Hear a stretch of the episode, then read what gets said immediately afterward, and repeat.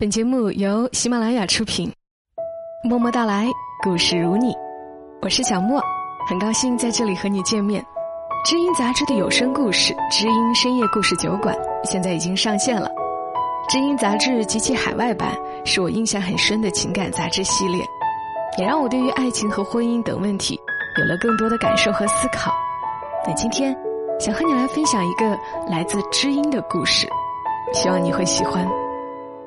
故事的题目叫《嫁给天天给我下跪的男人》，婚后他站起来好恐怖。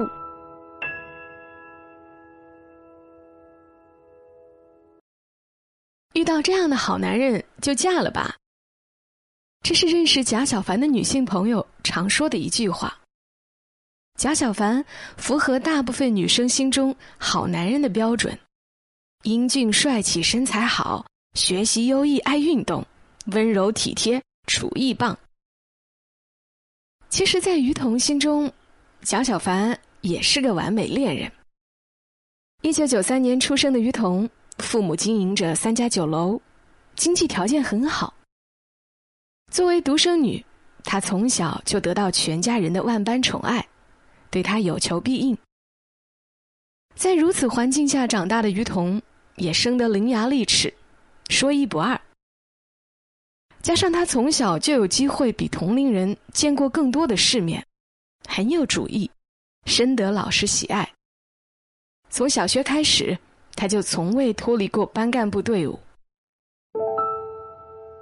二零一一年九月，大一第一学期，他依然顺利当选班长。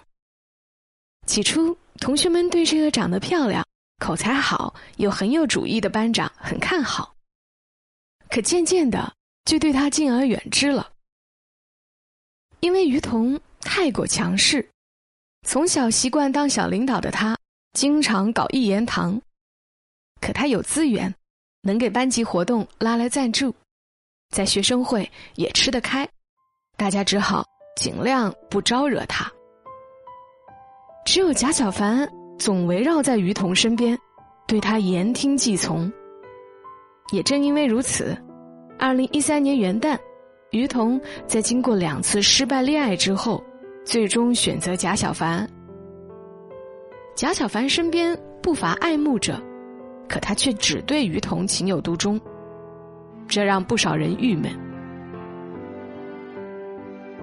贾小凡被于彤的美色迷了眼，贾小凡傻呗，贾小凡是受虐狂。各种不好听的声音不绝于耳，可贾小凡充耳不闻。于彤长得漂亮，做事儿风风火火，很有主见，这些都是他欣赏的。喜欢一个人，多数时候没道理，就是喜欢了。好在没有人说他想攀高枝，因为贾小凡并不需要如此。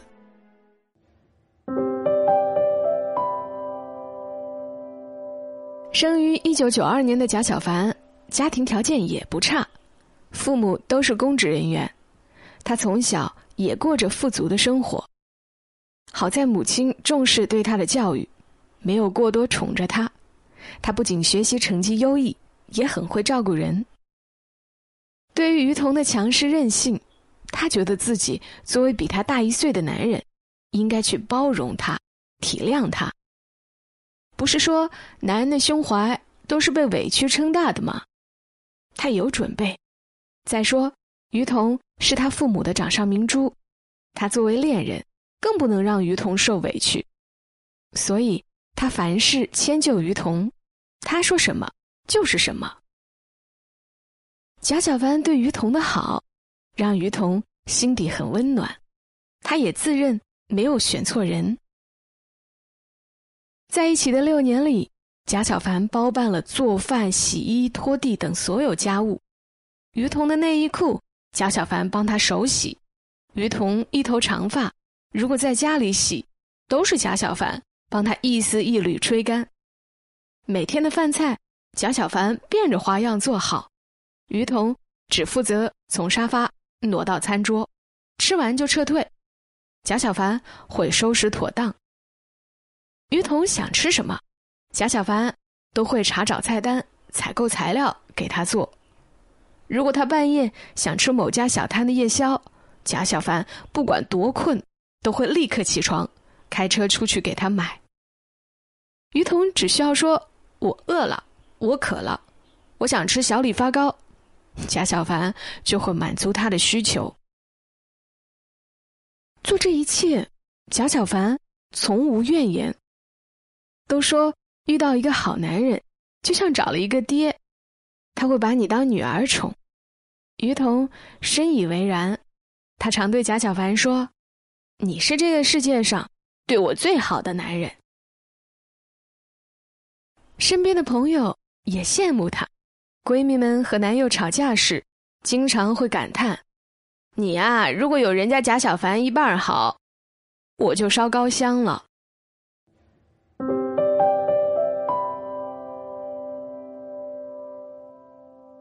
可贾小凡和于彤的幸福表象之下，却暗流涌动。对此，贾小凡有苦难言。于彤向来强势，在大学期间，贾小凡就明白，但他能接受。可两人相处时间久了，他才发现自己低估了所要面对的困难。于彤不仅强势，而且控制欲极强。贾小凡任何的反对意见，都会迎来他的破口大骂，甚至拳打脚踢。二零一五年大学毕业。贾小凡考上了上海一所高校的研究生，于彤落榜。于彤本想和贾小凡一起去上海，可父母不想让他去外地吃苦，他自己也不太想离开熟悉的家乡，就放弃了去上海的打算。但他也不许贾小凡去。他说：“你去上海，我可不会等你。再说我不在身边，万一哪个小妖精把你勾走了怎么办？不去了。”我爸妈的酒楼生意足够你施展才华。刚恋爱不到两年，贾小凡舍不得于彤，也不想让她伤心，加上于彤一副你要是不听我的话，就永远不要回来的样子，他就不再坚持，心想以后有机会再说吧。就这样，贾小凡放弃了一次深造的机会，但他不喜欢餐饮行业。就自己找了一家公司上班。二零一七年九月，公司在西北某县城有一个项目开工，领导打算派贾小凡到那工作。贾小凡很想去，在总部待遇不错，但想要晋升比较困难。如果愿意到艰苦的地区磨练一两年，就能给自己升职，增加筹码。虽然父母能帮忙找更好的工作，但他不想永远生活在父母的庇佑之下。那种偏僻的小地方有什么值得考虑的？不许去，就在省城陪我。于彤没有任何犹豫，想直接断了贾小凡的念想。但这一次，贾小凡想坚持。于彤发飙了。对他又打又骂，早就让你和我一起去我爸妈的酒楼上班，以后酒楼都是我们的，你非要去帮别人打工。从小到大，身边的人都顺着于彤的心意行事。上大学时，贾小凡也事事听他的。贾小凡就像他手中的枪，指哪打哪。正因为如此，他才愿意和贾小凡在一起。这几年。贾小凡的确也凡事迁就他，现在却一反常态。于彤哪里受过这样的委屈？他摔打家里的花瓶、水杯，手上抓到的物品也直往贾小凡身上招呼。贾小凡也有脾气，但他从小习惯先处理情绪，待冷静下来再解决问题。他知道吵闹只能图一时痛快。于事无补，不想把事情闹大。他再次妥协。女友生气了怎么办？求生欲强的答案是：女友永远是对的，外加搓衣板、键盘、榴莲、方便面，四选一。贾小凡需要不停道歉、哄劝，外加苏明成那样在床尾下跪，再写一千字检查，才能获得于彤的原谅。这是这几年里和于彤在一起后养成的习惯。他凡事以于彤为主，愿意为他做出很多改变。可他渐渐发现，如此真心付出，似乎并未换回同等的关爱。于彤理所应当的享受他给的一切。于彤打骂过后，又有贾小凡下跪写检查的诚意，他原谅了贾小凡。但，再有下次，绝不轻易原谅。贾小凡在某一瞬间开始怀疑自己坚守的这份情感是否值得。放弃读研，放弃公司外派的机会，这两件事已经在贾小凡心中埋下不满的种子，并渐渐生根发芽。他想过分手。但这些年的付出哪能那么容易放弃？他也没有信心再花这么多精力去培养下一段感情，太累。就这样吧，或许以后于彤会珍惜他的好。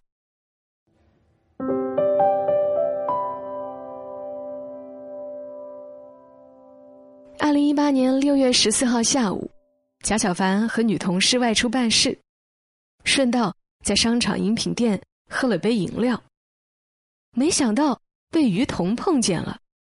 他二话不说，上去就给贾小凡一个大耳光，啪一声脆响，打在贾小凡脸上，更嵌进他心里。贾小凡恼怒之下，本想还手，可他控制住了，只是紧紧攥着拳头，对于彤吼了一句：“分手。”大庭广众之下，不分青红皂白，就给他一个响亮的耳光。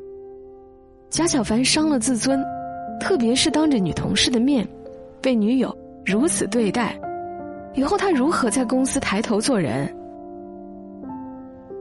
于彤一点儿也不顾及他的感受，于彤骂他：“谁让你勾搭狐狸精的？早就告诉你，除了我，你不能和任何异性单独在一起。”贾小凡没搭理他，让同事离开后，他向公司请假，开车回去收拾东西。他要从于彤的房子里搬出来，他又不是买不起房，当初听从于彤的安排，住在他的房子里，没想到无形中却显得低人一等。想分手没门儿，于彤以死相逼，你只要敢走出这扇门，我就从这里跳下去。贾小凡知道于彤说到做到，他不敢赌，这是二十六楼，真跳下去，人就没了。这一次，或许于彤也知道自己做的过火，他主动道歉。贾小凡心中升起的怒火渐渐熄灭。于彤从来没有主动道歉过，向来都是他用尽心思哄他。他能改变。就是进步，不就是一个耳光吗？反正已经挨了，再揪着不放也无益处。男人度量就该大一些。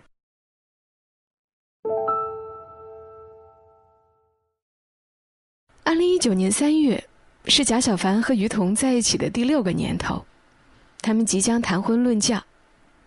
可贾小凡的妈妈突然生病住院，缺钱。他父母的钱都借给舅舅做生意，一时周转不过来，就让贾小凡帮忙。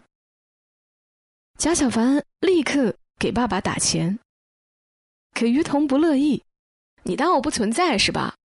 我不在乎你给家里打了多少钱，我在意的是你做事不和我商量。”父母只有他这么一个独子，他难道不能够按照自己的心意帮衬他们一下吗？就算没有商量，也就是几万块钱的事儿，他为何小题大做？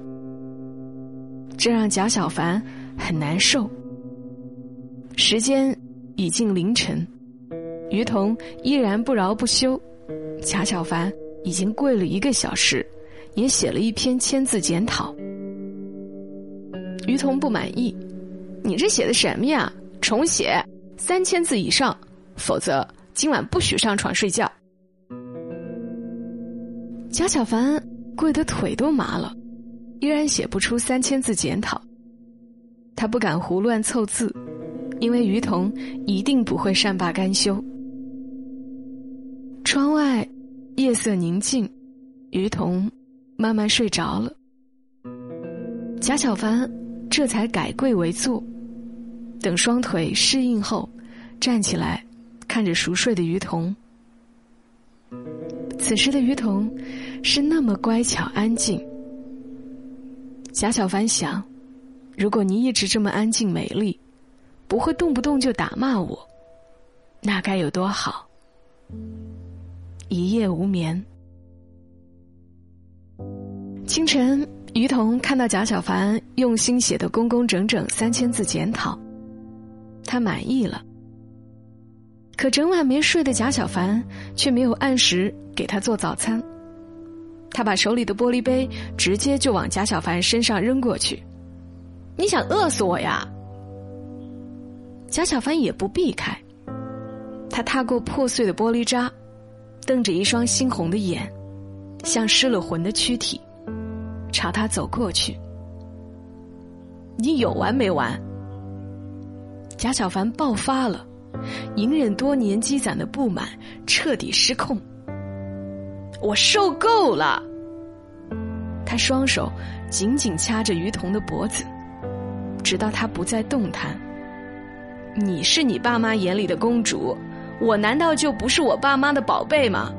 凭什么你可以任性妄为，我却只能一次次迁就你？贾小凡突然觉得解脱了。下一刻，他才意识到自己犯下大错，可已经来不及了。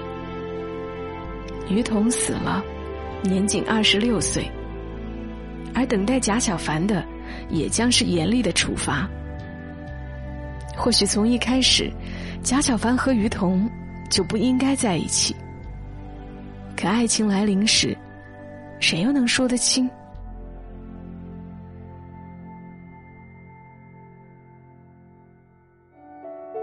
今天的故事就分享到这儿，知音深夜故事酒馆现在已经上线了，每晚十点给你一个活色生香的故事，愿这些可以陪你度过漫漫长夜。谢谢你听到我的声音，我是小莫，祝你一夜好眠，晚安。